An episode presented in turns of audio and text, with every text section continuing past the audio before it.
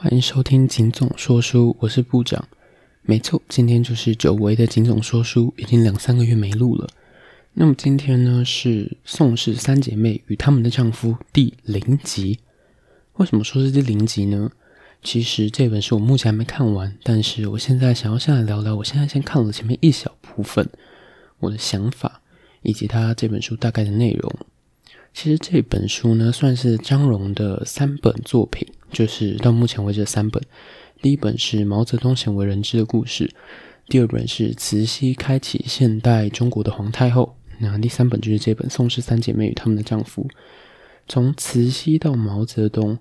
它是一个从渐渐走向民主开放的社会，到毛泽东完全封闭的社会，中间这一段时间历经了什么？缺少了什么的历史，正是这一本宋氏三姐妹她们丈夫所要了解的事情。因为在这个中间呢，其实宋氏三姐妹跟她们的丈夫们真的扮演了相当重要的角色。那事不宜迟，我们马上就开始讲这本书内容了。这本书内容呢，就跟标题是一样的嘛。那它其实一开始呢，就大概先介绍了一下，从宋庆龄、宋霭龄、宋美龄这三个姐妹的父辈开始。他的爸爸，呃，这本书里面都习惯叫他查理了，因为他有一个美国名字叫查理嘛。以及这本书的另外一个主角叫做孙中山，就是我们熟知的那个国父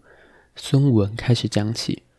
那其实呢，张荣当初也考虑过说，哎，这本书是不是来写个孙文好了？可是呢，他觉得说他史料里面翻出来的这个孙文，给他感觉就是一个纯粹的政治人，不够有趣。孙文虽然很重要，但是他并不想要花掉一整本书的篇幅来写他，所以呢，他就写了这本书，然后前面也有一段的篇幅在讲孙文的。那这个也是一个重点。我们现在想想看，来回忆一下，你对孙中山、孙文这个人有什么印象？嗯，一般人可能想到他会是一个政治家嘛，不眷恋权位，然后很积极的推动革命、推动民主。让中国从清朝的帝制走向一个呃民主共和的社会，虽然最后这个成果被共产党破坏掉了嘛，但是他是一个伟大的人嘛，很多人心目中的孙文应该是长这个样子。但是这本书呢，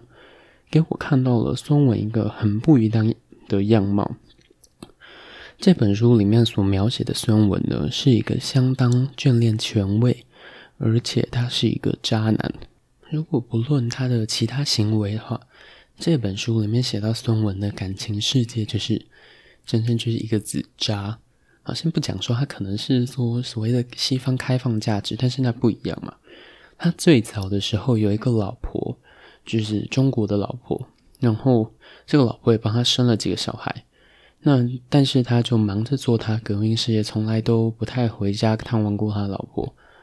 后来呢，他就开始追求他身边的特助宋霭龄，追求了宋霭龄，可是宋霭龄就很聪明嘛，就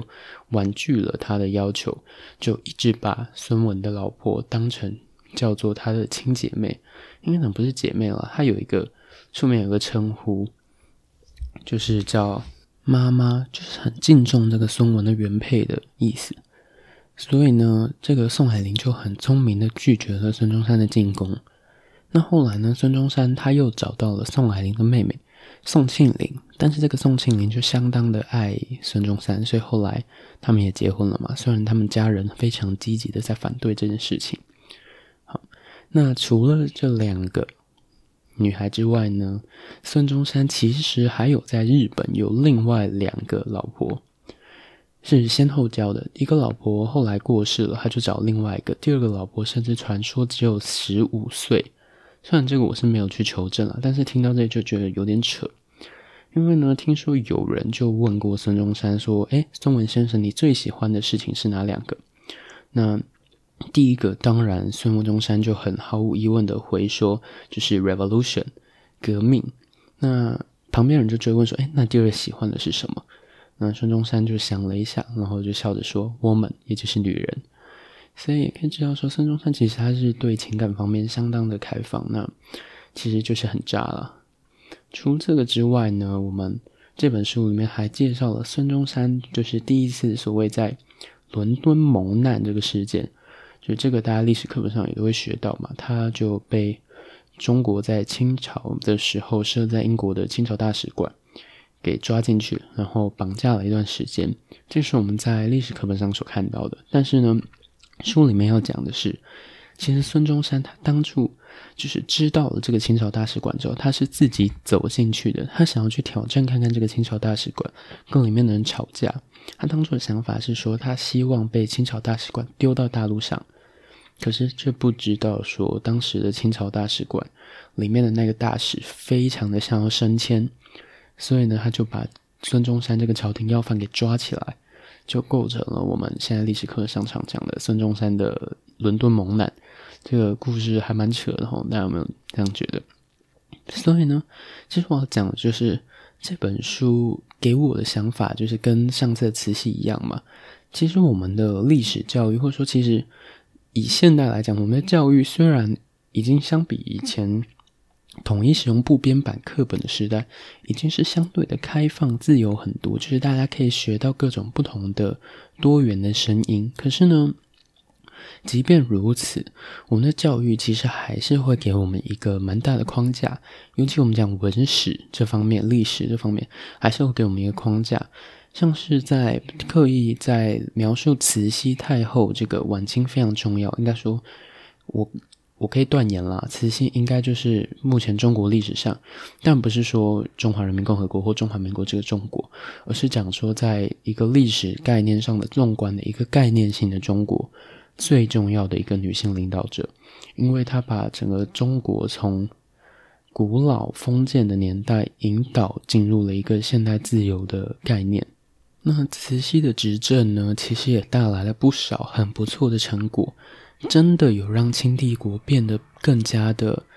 优秀，就更加的现代化。那其实就算是慈禧过世了之后。他所推动的这个庚子后新政跟立宪运动还是有一些成长的，可是我们的课本呢，因为毕竟还是我们中华民国台湾，就是我们中华民国所编写的课本嘛，所以呢，一定是要让我们整个中华民国建立感觉才比较合理。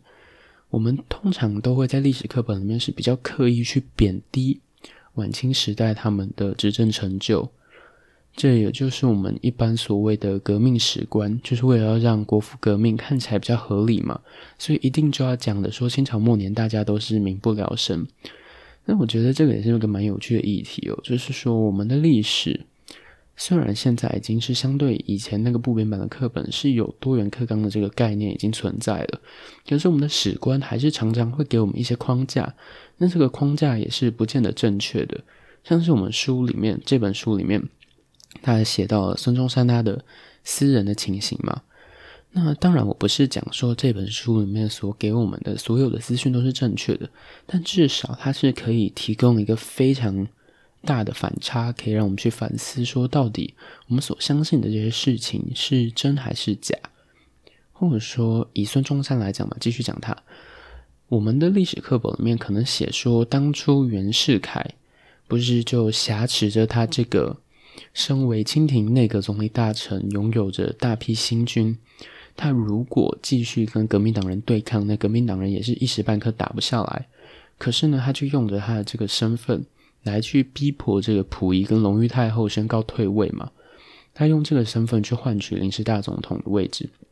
那么，我们课本里面好像都是写到说，当时孙中山就是。为了国家统一，所以我愿意放弃这个大总统的位置，来让袁世凯来当，对吧？可是呢，在我们书里面写到的呢，其实是孙中山他是百般不愿意，他甚至拒绝讲和，就是因为如果袁世凯没有办法说服清廷退位，那他的这个总统大大总统的位置就不用让出来了嘛。所以书里面甚至写说，孙中山当初是坚决反对跟清廷谈和的，他他就是主张说他要把整个清廷都打下来。那这个情况下，旁边就很多人觉得说，哎，你孙中山是不是就恋战这个总统的位置不肯离开啊？所以呢，当初南京参议院的。最早的那些开国的参议院的议员呢，就决定好，那我们就不理你孙中山，就算你孙中山怎么说，我们不管，我们就要把袁世凯选来当我们的大总统。早点换袁世凯，逼溥仪退位这个条件。那其实他是写说，当初孙中山就为此非常非常生气，所以后来才会发动什么二次革命、三次革命讨袁嘛。哎，讲错了，二次革命。目前我只看到二次革命，三次革命的话我还不太清楚。但最主要就是讲说，当初参议院选举这个袁世凯为临时大总统之后，孙中山又要求要让袁世凯迁都南京。不是迁，不是让袁世凯迁都南京，是要求南京参议院要迁都南京，就是把中华民国的首都定于南京。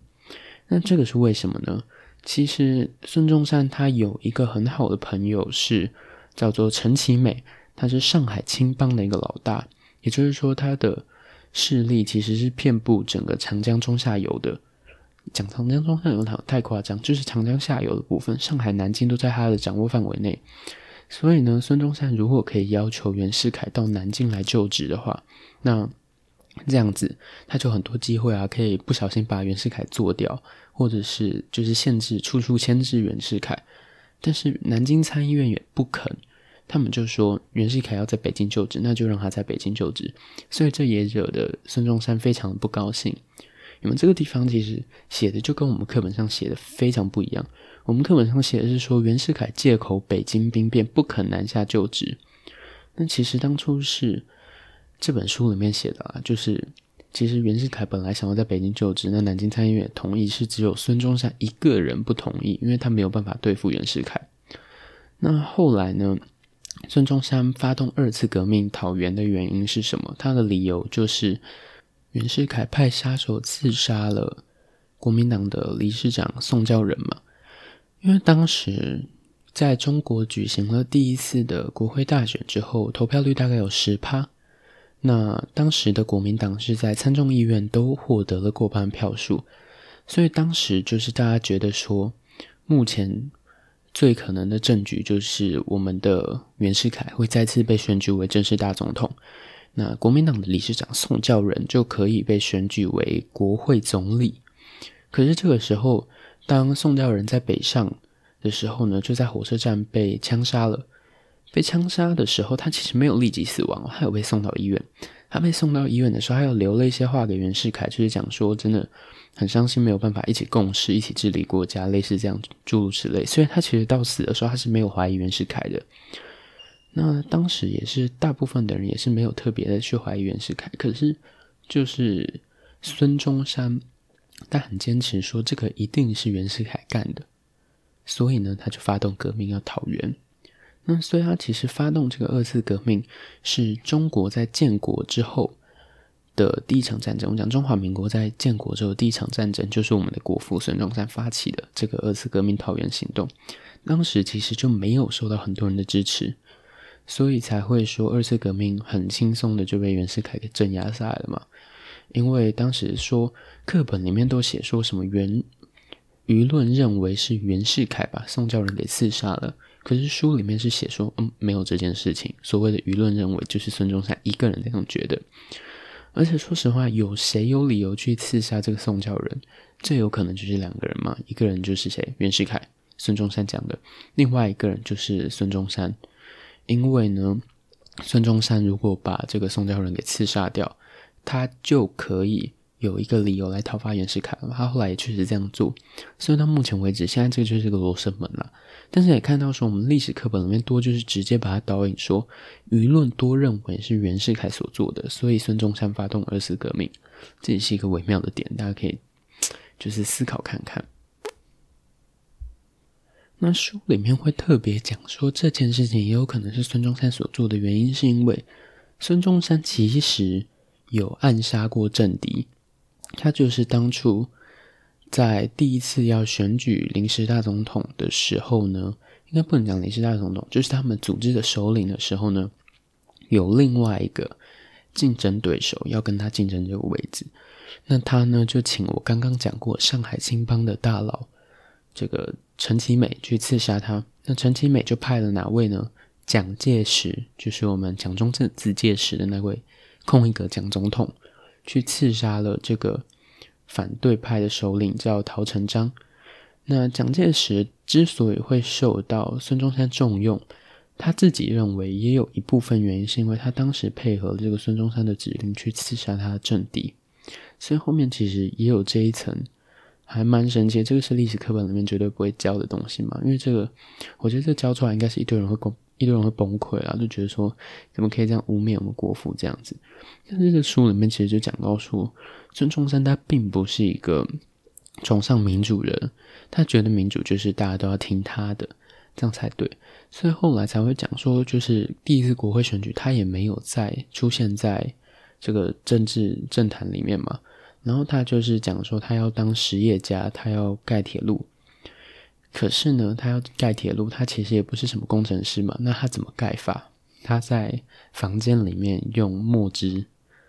在地图上面随便乱画。这边到这个省会到这个省会画一条一百公里的铁路，这个省会到这个省会到画一条一千公里的铁路。他说他总共要建两千公里的铁路，那这个就还蛮神奇的，就是基本上他就是一个纸上谈兵。那其实这个事情不是我讲的，是一个外国人去找孙中山的时候看到孙中山在这样做的。孙中山的这个铁路计划其实就讲他算是一场空吧，他讲说要建建两千里，可是。根本就是他自己乱画，也没有一个很详实的讨论出来说，哎，这个两千里是怎么样规划出来？是因为什么样地形的关系，所以你需要去怎么样绕绕出来说，你最后决定这两千里没有，就是孙中山自己乱掰的。然后他掰了这个铁路的计划之后呢，他甚至还去说服袁世凯说，呃，我希望我要以中国政府当担保，然后以孙中山这个名义来去跟外国的银行团。来筹借资本来建造铁路，但是呢，袁世凯当然没那么笨嘛。袁世凯是很聪明的，他就拒绝了这个要求，因为他当然知道孙中山拿到钱之后，他现在根本没有一个详实的计划，不可能去建铁路。那他要那么多钱干嘛？他那么多钱，当然就是招兵买马，想要来讨袁嘛。所以袁世凯也没有这么笨，他当然就拒绝了孙中山的这个要求。其实我们。讲这么多，也不是说我就是很讨厌孙文，我要在这边刻意一直黑他，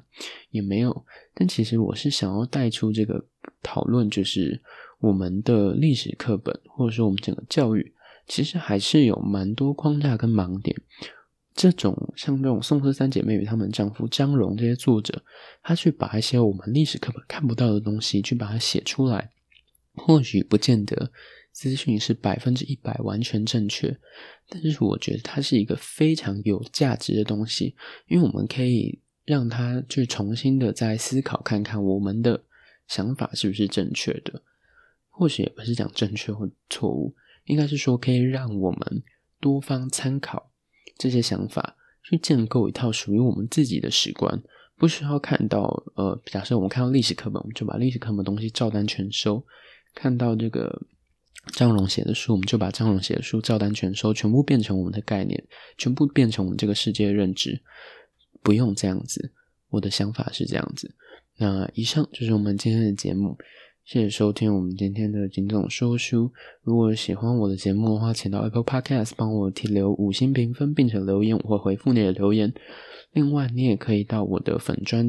警备总部电台来帮我按个赞，然后。可以私信我，但到我 IG 也可以啦。但是我 IG 没有什么在经营，就是不好意思啊，IG 比较忙，没有时间弄。但是现在的话，就是 FB 我一定会去发。